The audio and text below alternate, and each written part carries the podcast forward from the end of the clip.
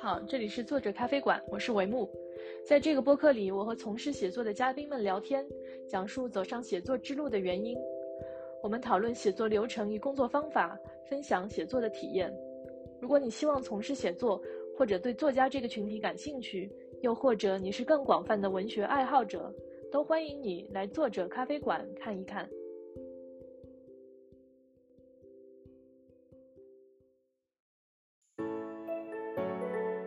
明明自己很想写，但是我又会觉得说，呃，自己有一点不太认可自己，会发现很大家都很迷茫，很难受，大家都求助于玄学，都是去想得到一个安慰。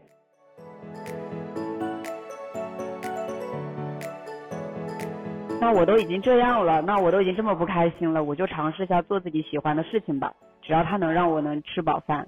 吃饱能让我有个地方住，那我就试试看。你就相信自己的直觉，相信自己的渴望就可以了。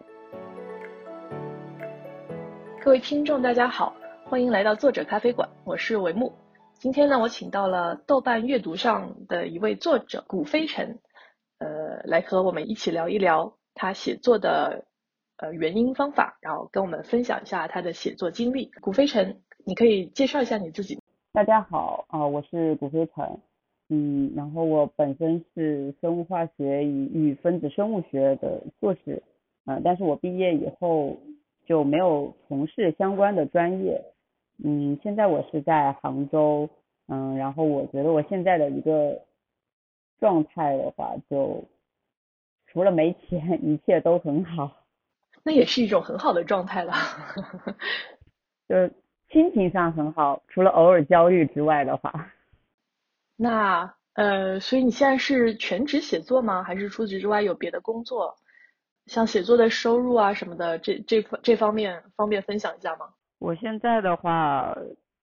可以算是全职写作，嗯，但是但是写作的收入肯定是不能够支持我的生活这样。然后我现在是会去自己接一些活，一些策划、写方案或者是。嗯，什么样的私活去做？对，然后其他的话还有就是我有在参加一个即兴的剧团，在杭州，然后我们剧团会定时的演出，可能一个月或者是一个半月演出一次。不过这个演出的费用也基本上啊不可能，就是就是也不能算是什么收益吧，只能说是呃大家一起演出，然后很开心这样，对。也没有很多收益，就还是靠自己在这接活。OK OK，那所以现在就基本上是一个呃，就是在做 freelance，就是自自由工作者，然后做一些策划的工作，然后用这个策划的工作来呃来支撑自己的写作，是是这样的一种状态吗？对，因为因为实在不想上班，这个是很重要一个点。呃，上班的话就。感觉很限制你去写作和创作，然后哪怕是一个可能你在一个以创作为主的一个部门，嗯，当然我自己的感觉就会是挺受限的，有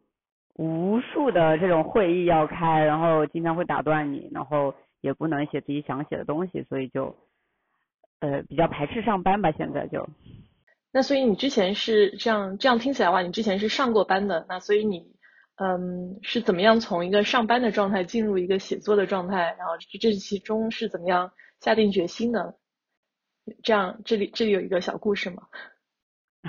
那我上班的话还是上了有五年，嗯，然后我刚毕业的时候是，嗯，怎么说？我刚开始的时候是有自己的爱好，我会在 B 站做剪辑，然后也剪过一些。呃，B 站呃就是混剪视频什么的。当时我有个电影梦，我要去做剪辑师。然后我有去呃长沙那个芒果 TV 嘛，然后有去申请做实习生，然后去剪综艺。嗯，也有去北京，就是报了一个培训班去学。呃，但是我后来就是真的了解到，就是可能你做一个剪辑师，呃。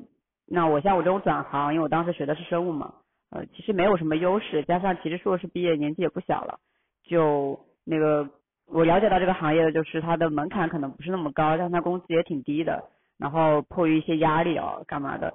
就就我的第一份工作就还是拥抱了互联网，我去做了跟直播相关的一个直播运营。对，然后后来就陆陆续续换了很多工作。哦，所以说你是在就是其实是呃虽然是读了这个理科，哦这个分子生物学，但是就之后就没有做这个专业相关相关的工作，然后就就是在寻找一些比较适合你的工作这样，然后逐渐的进入了一个全职写作的状态是吗？是的。所以你呃在开始工作之前呢，就是对写作是不是一直都有什么兴趣啊这之类的？对，有的，就小的时候还，呃，可能会对这方面比较感兴趣，但是可能在，嗯，我我我妈的眼里吧，或者说她会觉得，嗯，你写小说或者是写这种东西，就是她觉得你不是在干正经的学习的活，就你有这个时间，你应该去多刷刷题，考试，而不是熬夜去写小说嘛。呃，当然她也不觉得这是在写小说了，她只是觉得你你在干嘛一样，对，然后。应该是，反正就初中吧，那个时候就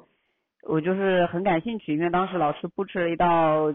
题目吧，就是课外题，他觉得哎你可以续写一下这篇课文的这样一个结尾，我就当时就觉得很有想法，就很想去写，然后我当时是熬夜熬到了一两点，就是去写，我妈特别生气，说你为什么不去睡觉干嘛？然后就吵了一架很很大的一个爆发，就说嗯你现在应该好好学习，等到了大学你想干嘛干嘛。啊，那种那种状况下让我觉得很生气，就可能叛逆期吧，我就把那稿纸撕掉了，我就说我这辈子我不会再写小说了，我不会再写一个东西了，我说你满意了吧？就 就这种生气，嗯，对。然后另一方面是因为我我爸又他自己就很神奇，我爸又是那种算是业余诗人吧，他就以前有个那种当诗人的梦想，然后他就会。对我也有点不切实际的期待，他会觉得说，嗯，希望我也能像他一样去写诗歌呀，或者是怎么怎么样，然后我也挺逆反的，我就在想，哦，那个，我我我觉得我爸在可能亲戚家或者所有人面前就会觉得他不是，呃，就是物质条件或者各方面更好的，我就会觉得说，像我爸这样，就是去呃写诗啊干嘛，我说写诗。不赚钱，我不要当穷酸诗人，我以后要学理工科，我要去赚钱，呃，就是 很复杂吧，就是很复杂。其实我自己当时就是明明自己很想写，但是我又会觉得说，呃，自己有一点不太认可自己，然后各方面我就一直学理科，就一直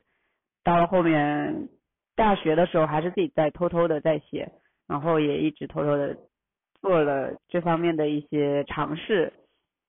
但是直到是可能前两年。二零年的时候，呃，嗯，就是真的去入职了一家剧本杀的公司，然后真的去尝试说，我看看就是写东西能不能啊，不说赚钱吧，就是说能不能保证我一个温饱，我尝试一下。然后我发现啊，有温饱以后，我真的还挺快乐的，我就开始说我要开始，嗯，就是专心的以写作作为我的一个目的了，这样的一个。心理路程，所以说，就是如果我理解的正确的话，就是其实你本身对这个写作是有兴趣的，也有一定的家庭基础，可以说，因为你的父亲之前也可以算是一个文艺青年吧，对吧？嗯，对。但是，呃，在选择专业的时候，就可能出于一些比较现实的原因，然后又有一点叛逆，然后就选择了理科，但是还是没有办法割舍这个兴趣，然后所以最后。还是走向了写作这样的一种工作，对，就是感觉有种了解自己了。哦，哦，就是和这个呃有兴趣的这个自己达达到了一定一定程度的这种了了解，对吧？对，就是你我现在三十三十按那个的话是三十一了，那其实我如果从小的时候去说的话，那可能。我花了可能有十几年、十八年的时间去绕这个弯路，我就发现哦，就原来还得是这一行，还得是这一行，就 是你真的能够安下心来，而不是一直换工作或者一直觉得很不满意。所以你现在从就是做呃全职的，就是比较全职的写作，就是不上班这件事情，已经有多久了呢？那没有很久，那我是去年十月底、十一月份的时候是离职的，然后到现在可能半年、半年左右吧，大概有半年没工作了。那其实从从算上呃全职写剧本杀的剧本的话，有多久呢？呃，可能两年半到三年吧。那就是以写作这个作为你主要的来源的话，可能就是有两年半到三年。对，所以二十八岁的时候决定去一家剧本杀公司，公司去做和你的职业呃不和你的专业完全无关，然后也和你的以前的工作经验完全无关的东西，就现在就是两年半过去了，还是过得挺好的这样一种状态，对，好棒啊，好棒好棒，嗯。他就是呃怎么说？因为因为换了工作的确挺多的，然后呃互联网也好，做运营也好，然后做了一些其他的行业都尝试了以后也好，工资有高的有低的，都尝试了以后，你会发现对你的职业就是那个时候属于完全没什么期待，呃其实有点躺平的心理吧。二零年不是一九年底的时候离职，当时也是疫情嘛，就疫情刚爆发。所以当时就会有一点，呃，当时就会有一点躺平，就会觉得说我到底要做什么？真的觉得已经心理压力很大了，就感觉不管是投什么行业、投什么公司，都已经觉得很没有意义，很不快乐。然后当时就说，那那我都已经这样了，那我都已经这么不开心了，我就尝试一下做自己喜欢的事情吧。只要它能让我能吃饱饭，吃饱能让我有个地方住，那我就试试看。对，好棒。好，那其实说到剧本杀，我认识古飞尘也是因为我看了我在豆瓣阅读上面看了剧本杀剧本杀的黄金守则这本小说，这是古飞尘的，这是你写的第一本长篇小说。对的，呃，剧本杀的黄金呃法则这本书，它其实嗯是因为当时豆瓣它有刚好开长篇拉力赛，然后它当时有一个新的主题叫做。职业组就是希望大家写一些新职业，然后和女性相关的这样，我就觉得我自己在剧本杀这个行业，我我自己作为行内人，不管是我在进入剧本杀之前，我也很爱玩剧本杀，然后不管是从行外人或者是行内人的这个角度，我都觉得里面有很多故事可以挺可以去写的，所以我就觉得说就报名就写这个故事，然后他这本书的话，其实也是。呃，身处在四个不同的年龄或者说阶段的女性，然后她们遇到，然后去互相讲述自己的这样一个困境，并且互相帮助去解决这些困境的这样一个问故事吧。但我说的这个和解，它并不是说真的能把你这个困境一下子解决掉，它的这样一个和解是指说你从心理上跨过了这一道坎。因为我们有的时候就是人吧，我会觉得说，嗯，在别人看来，就我可能遇到的一些事情，在你看来根本就不觉得是什么事儿。我们常常会有这样的一个心理。那么，但是人他在自己过不了那道坎的时候，他会困惑很久，他会在那徘徊很久。虽然你你自己可能也不知道为什么或者是什么原因，嗯，所以我就会想很想去写这种徘徊的感觉。然后我的四个女主吧，她们都会有在自己各自的某个方面或者某件事情上面在这里徘徊，嗯，然后最后他们是可以说是放下这种徘徊，他们不一定继续向前走，但是我希望他们就是能够放下这种不安的徘徊的或者说焦虑的这种感觉，可以尝试的说向前走，这样一种和解的方向，对，也是。我自己的一个体验吧，就这里面可能有很多我自己遇到过的一些困境，或者说我自己遇到过的一些这种不安的和这种焦虑的徘徊。即使这里面的困境是比较是比较呃一些特定的困境，但是在心情上，就是在心理方面和你自己遇到的困境是有一定的，就是在这个方面是是把它融入呃是把你自己的心境融入了进去的。所以所以这个小说就是可以看得出来，它是非常的。非常容易可以和里面的人物共情，我我在读的时候有这个感觉，所以就就非常的喜欢。因为他的确是说我，嗯，在他们就像你说的这个困境的方面，他的那个心境是一种抽象的，大家都是挺高度一致的，就大家都会有这种类似的这种感受。那具体的事件可能会说做一些设计，或者说是和现实生活中不太一样，或者是有些可能嗯不太可能常见的，对，但那种心情是一样的。这这种心情可能就是因为我我我经历过，或者说我身边的人和我同龄的对人有经历过，然后我就会很想写，对，就把它写进去了。哦，好棒。嗯，那所以说，其实你之前也说到过，你还有过写剧本杀剧本的这个经历，呃，这个写作和小说的写作，呃，有什么不同呢？就是在写作的，比方说流程上啊，是是有什么不同的体验？在我们小说中写作，有的时候其实蛮重要一点是，嗯，呃，小那个剧本杀写作，剧本杀它本身是一种社交产品。所以它本质是为了服务我们，或者说服务玩家，服务这个游戏者。它本质是为了服务他们，能够让他们有好的体验，能够让他们互相有一个社交的环境，它是起到这样一个作用的。那小说它可能更多的是呃追求读者他一个单独的一个体验，一个共鸣。对，这两者是很本质的区别啊。那。就具体我举几个例子吧，我来讲一讲，可能比如说，嗯，在小说中我们肯定会有主角、配角这样的一个呃分配，它肯定会有一个主要突出的和一个次要的这样的一个区别。对，那哪怕是群像，它可能有各种侧重的不同，但是在剧本杀里面，我们就会说每一个玩家的剧本，也就是说每一个主角，他都尽量要让你比较公平分配。你不会让某个玩家会觉得说我是很边缘的角色，也就是说我没有参与感，他就会很避免这种问题。因为小说里我可以重点就是突出啊这一对，或者是我重点突出某一方面，但是在剧本杀里面，我就是要保证我可能今天来玩的，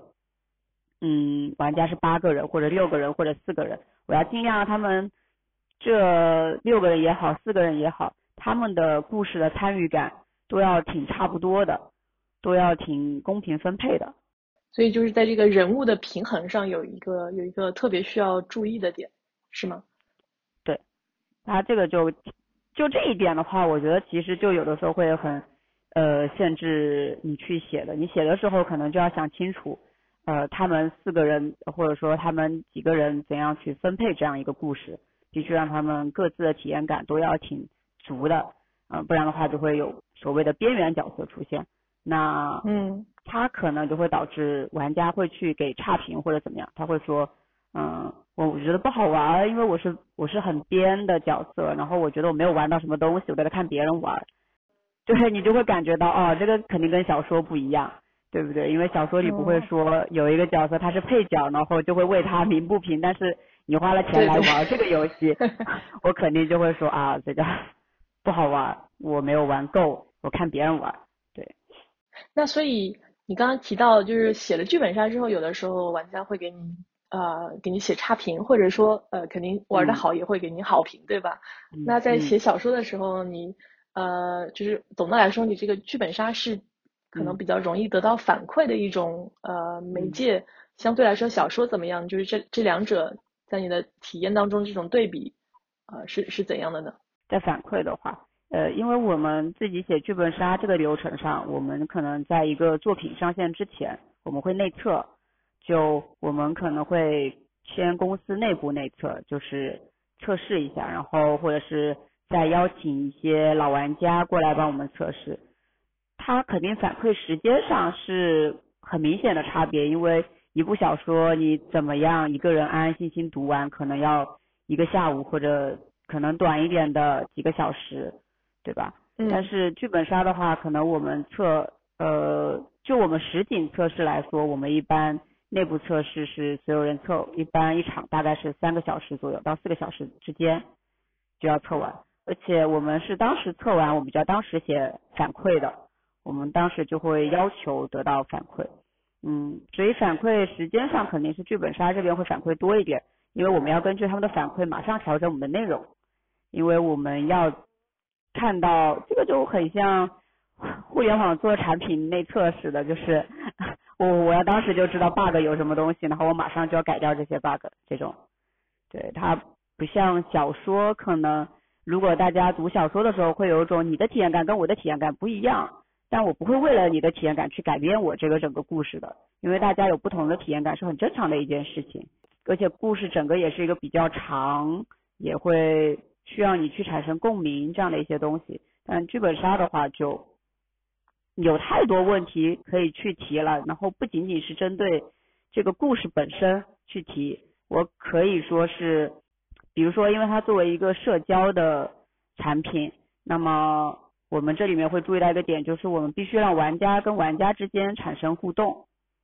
对，就是我不仅仅是和这个故事产生互动，而是要让我们玩家跟玩家之间要产生互动。那也即是说，嗯，我们每一个角色跟角色之间，我们要互相的去构建一些关系，或者是怎么样。对，那如果可能有一个人他会说啊，我我好像在场的其他的这个角色我都不认识啊，或者是呃，我我觉得我跟他的关系应该是怎么怎么样，但是在他的剧本里好像和我的关系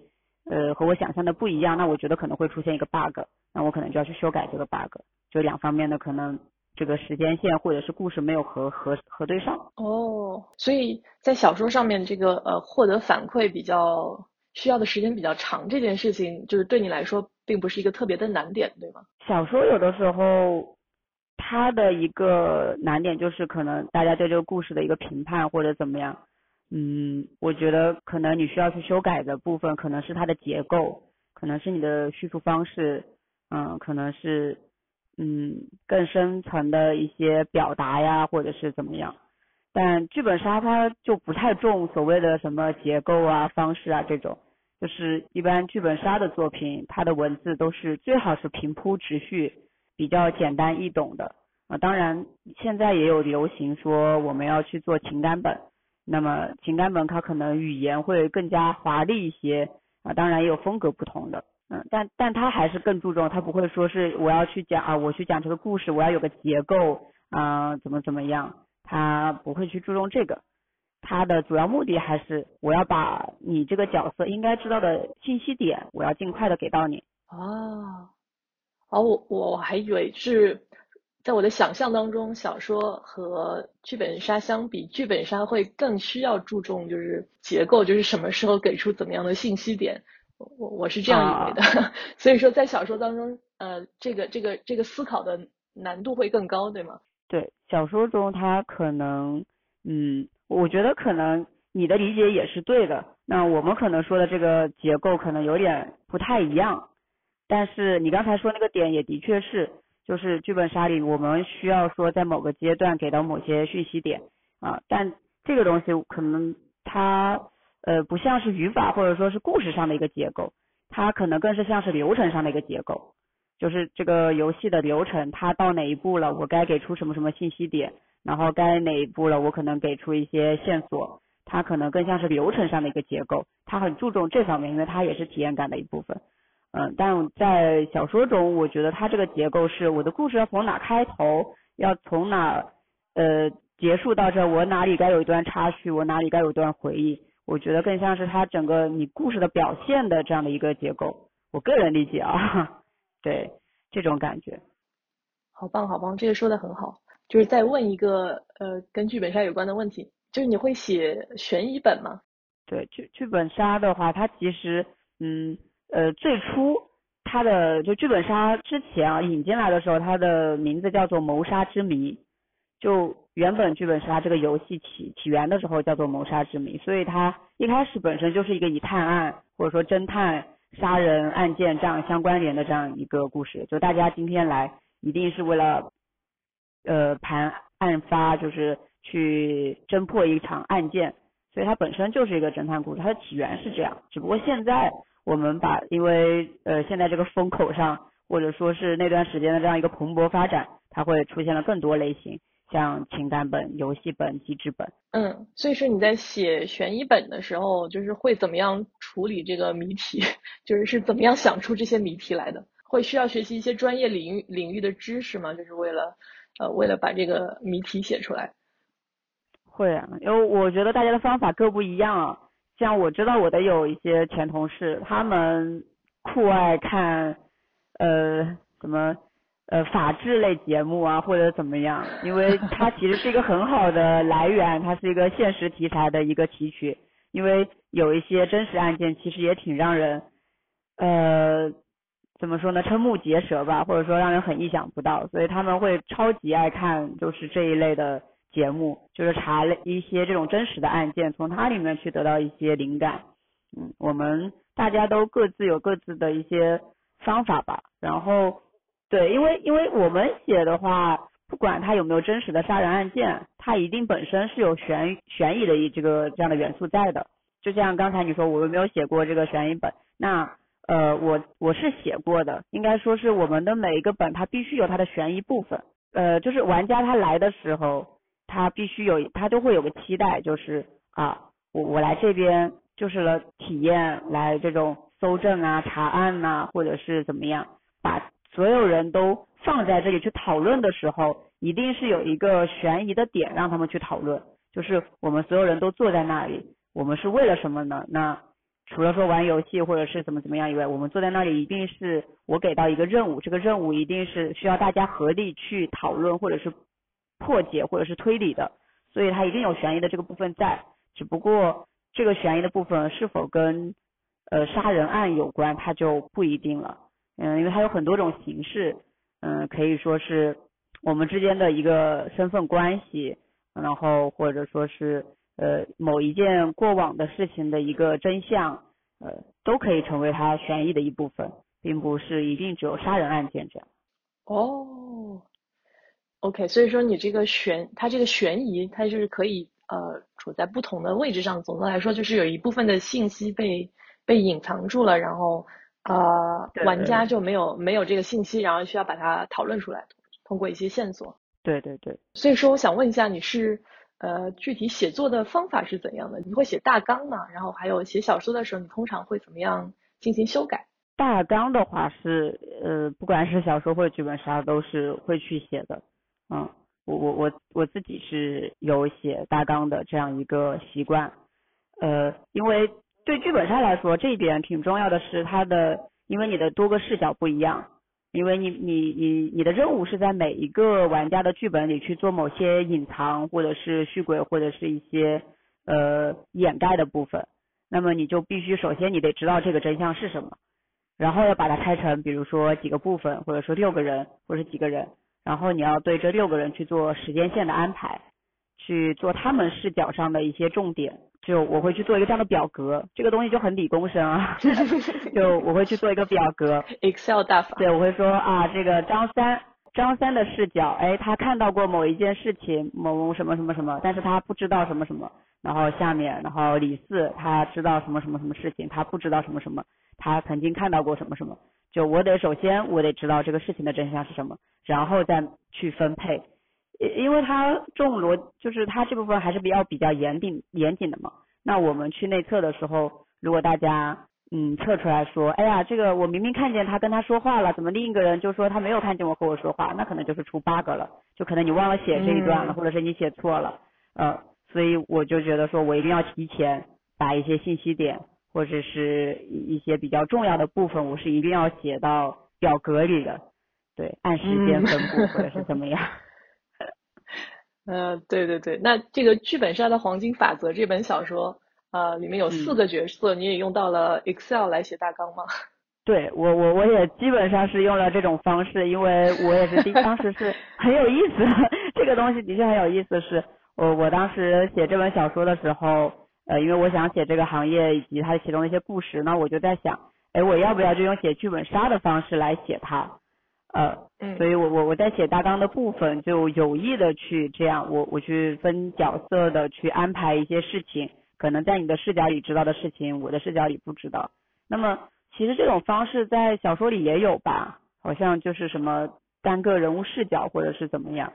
对，其实他在小说中也是有这种手法的，所以我觉得很好玩，我也是就是这么去尝 试的，很有意思。那所以说，呃，你在写小说的时候，通常会有修改的环节吗？还是大致一次成稿，然后就就不会不会有大改？大纲我会一直都改。我我目前写小说的话，我会可能一直都改。我可能一开始会写个非常简单的，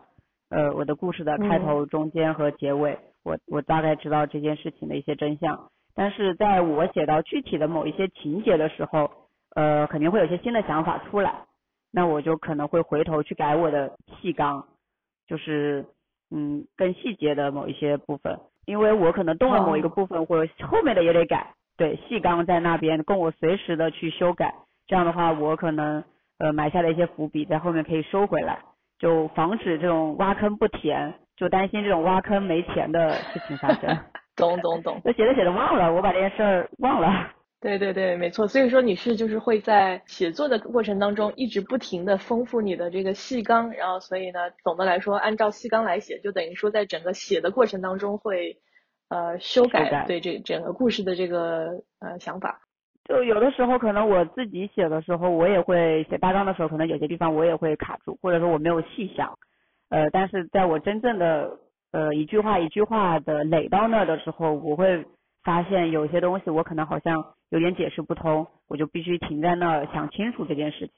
呃，也可能是我之前就是。哎，我我不太理解他为什么做出这个选择，因为我按照我的大纲的故事的走向，他必须做出这个选择，后面才能往下走。呃，写大纲的时候未必想的那么清楚，但是他写着写的时候，可能那个灵感就出来了，我就好像理解了这个人物，我好像明白他为什么当时会做出那样一个选择，让让这个故事走向那个方向了。嗯，会会有这种突然的灵感，然后就会很开心，就这个东西会让你很爽。那所以说，你现在最佳的这种写作的状态是怎么样的？你是早上写还是晚上写？喝茶还是喝咖啡？我的话，其实我，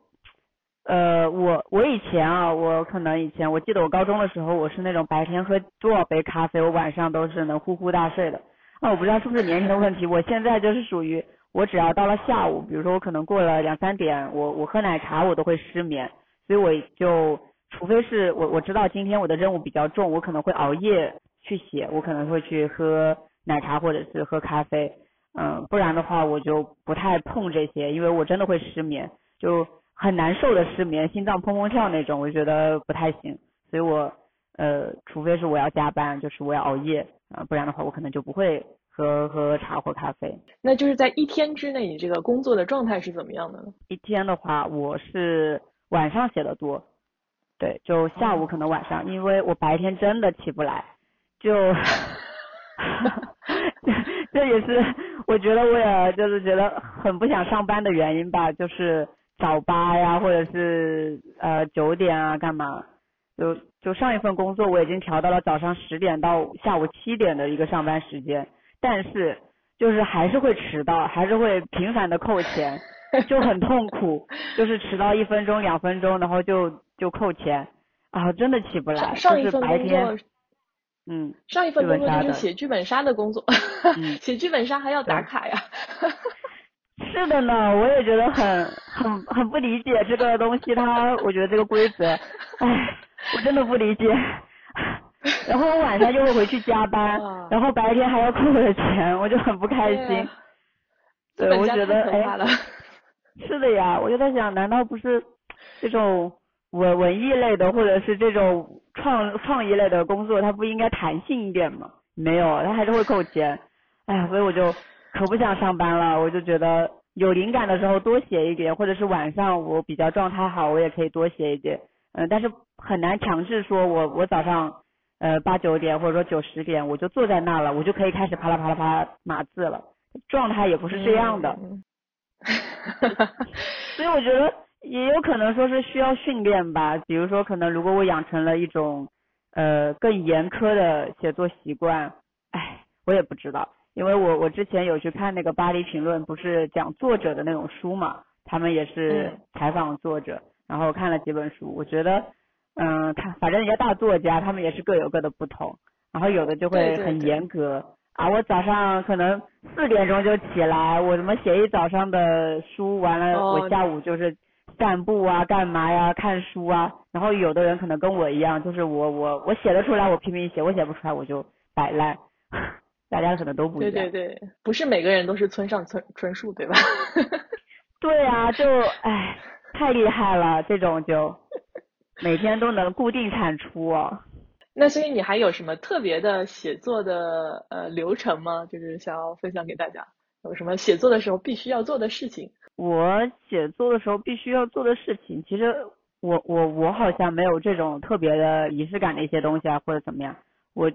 我觉得最大的能让我写起来的东西就是就是死线到了，就是 DDL 到了，就是 啊明天明天再不交就要死定了，我就会呃可能这两天就哇厉害了，日更万字。那写不出来的时候，可能真的一天也写不出来。那所以说，在现在写小说自己自己处理节奏的话，就没有 DDL 了。你要怎么样处理这件事呢？呃，因为现在可能是也离在家待了半年嘛，离职半年，然后我也会是尽量说给自己，比如说我可能呃前段时间还是在豆瓣写一本新的嘛，然后我就会跟自己说，可能我两天更一章，或者是怎么样，给自己大概的一个预估。就我可能我大概几月份之内写完，那我可能一个月大概要写多少字，或者是我一个月之内要更多少章，呃，大概的给自己列一个这样的目标，然后去写。但是我最后离自己的目标还是拖延了，拖延了一 点时间。嗯，这也是经常会发生的事嘛，对吧？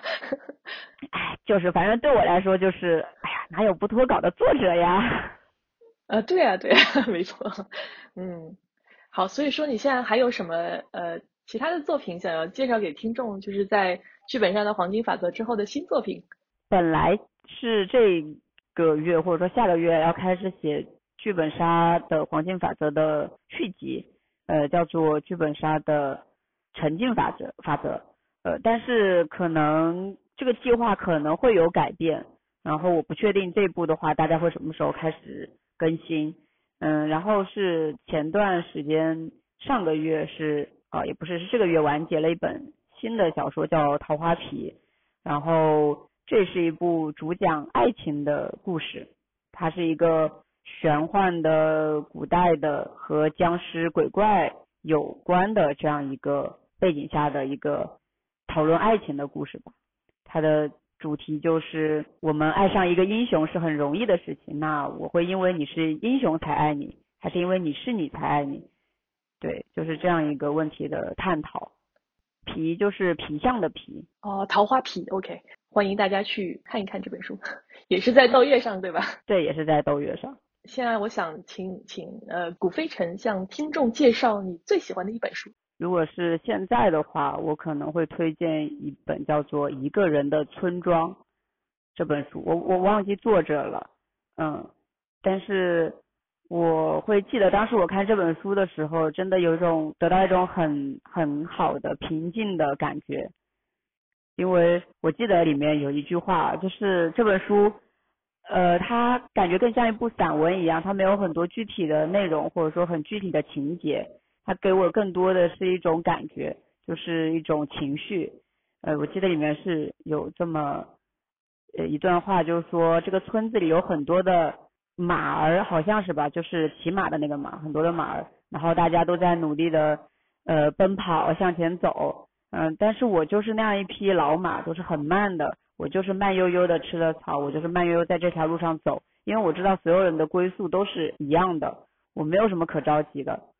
就我可能跟别人不一样，就我是一匹很慢很老的一匹马，就觉得这本书在现在，因为我觉得现在这个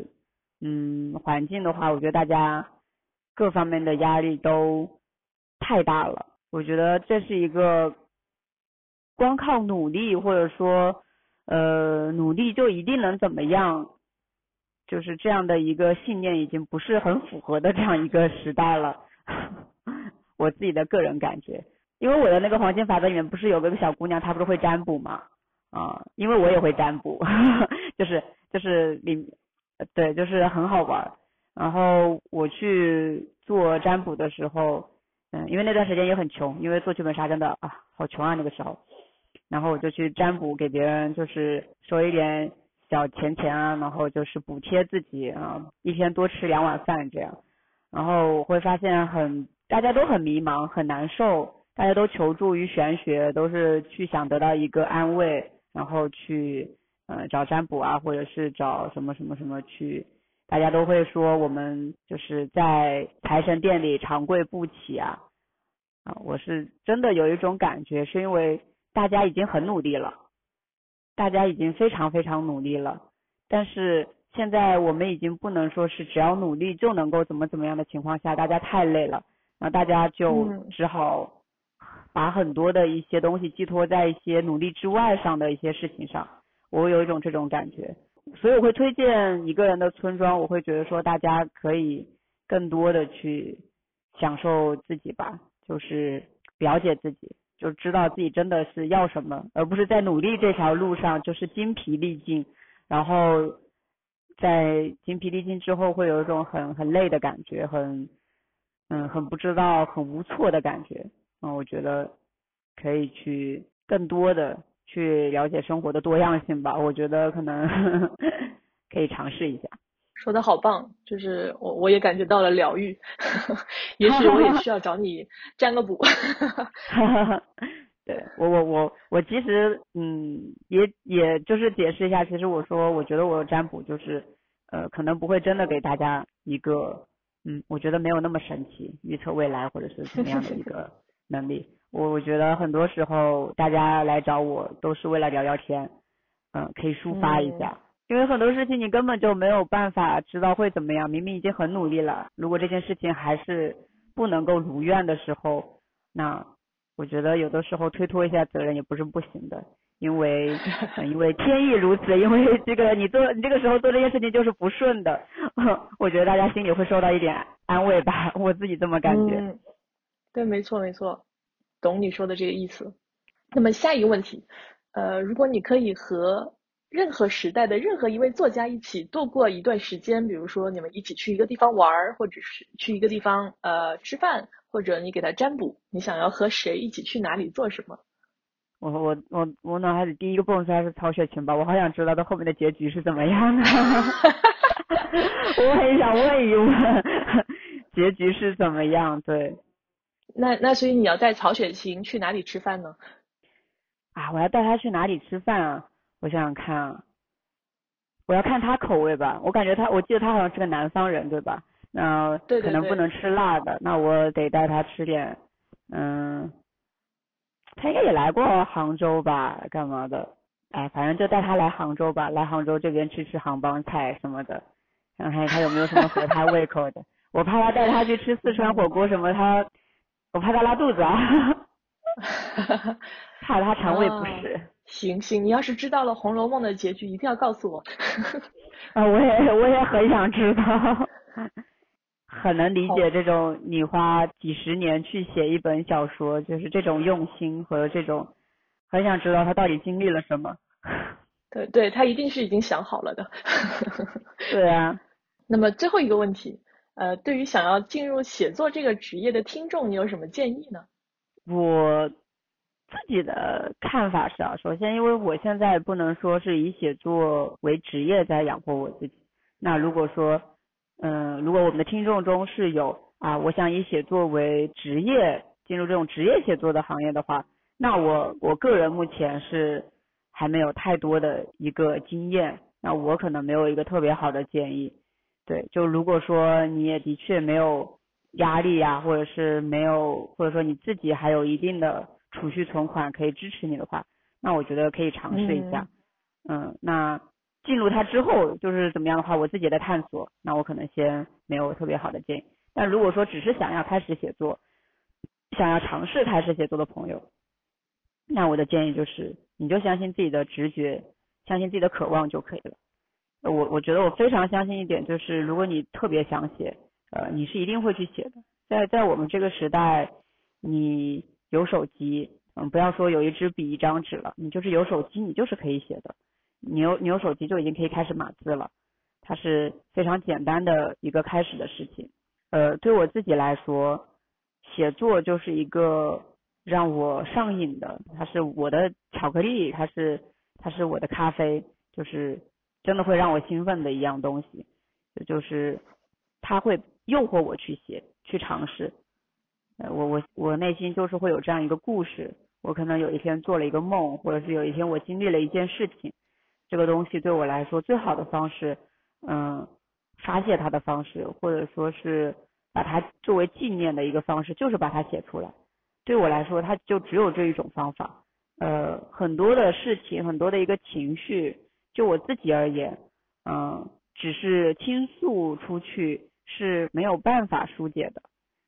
呃，包括我之前有一段时间，就是在我进入剧本杀行业之前，嗯，我也因为工作的原因，有一段时间是非常的呃抑郁的，或者说有一点压抑的。我也有尝试过去看。心理医生，呃，咨询师吧，啊，不能叫心理医生，只能叫心理咨询师。有过这样的一个疗愈，然后我当时的一个方法就是写日记，就是我尝试了那么多方法之后，我发现没有什么对我来说没有什么方法比写作更好的能够疗愈我自己。呃，哪怕我我有咨询师，哪怕我有朋友，我也有很多可以去转移注意力或者是抒发的。方式，嗯，我的生活也变得很多的时候，也因为这些东西变得很快乐，很多东西，但但最快乐的仍然就只有写作，呃，所以我觉得说，假如写作对你来说就是这样一个，嗯，非常特别的存在，它真的诱惑你去写，你写完以后，你真的就是放下很多，以及你快乐很多的话，那你就去写就好了，甚至你写的时候也很痛苦，嗯，你你为了写日记的写和你真正的去创作一个故事，它又是不一样的。呃，你仅仅是去发泄情绪去写，嗯，就是放下一些东西。但如果说你仍然是想写到一个故事，这个故事是想引起别人共鸣，或者是怎么怎么样的，你还是想去写出一个完整的故事，一个一个有怎么说一个完整的，或者是怎么样的一个故事的话，呃，你你去构思它，你去落笔，它就是会很痛苦的。但是这种痛苦越大，当你完成它的时候，当你克服，你发现这句话我怎么写都写不好。但是有一天你灵机一动，你写出来了那你的快乐就有多大？就你的痛苦有多大？你把他那句话写出来的时候，你的快乐就真的就太舒服了。所以我觉得说，如果大家想要去尝试写作，一定不用说以没有时间和灵感作为借口，嗯，因为。他如果如如果你真的要选择写作这条路，那么写作对于你来说就是一个巨大的诱惑，它就是诱惑你去写，它就跟抽烟或者是某种上瘾的东西一样，喝酒或者是对有些人来说什么甜品啊、咖啡一样，它是让你上瘾的东西。你写过一次以后，你觉得完成它的感觉太好了、太妙了，它一定会诱惑你继续去写。嗯，这种激励感。它并不是来自于读者的反馈，可能也不来自于你赚了多少钱，或者是怎么样。那我觉得，假如这种情况的话，其实也不用我给你什么建议，你一定会去写的，因为这个诱惑真的对你来说太大了。嗯，那么如果说在诱惑还不够大的时候，如果大家只是蠢蠢欲动，内心有某些呃别的需求，比如说我可能。嗯，这个时代大家觉得写某些东西可能可以赚钱，或者是怎么怎么样的话，那我觉得你就以这个为目标写，也不是没有也没有什么问题了，我觉得也都可以。对，我觉得也都可以。嗯，但但是我真的觉得说，你的脑海里一直盘旋的这样一个念头，就是好像把这个故事写出来，我想有人去看到这个故事，然后有人从这个故事里得到，就是感受到某些东西的话，嗯，那。我觉得你可以听从你内心的一个直觉，你就去写就好了。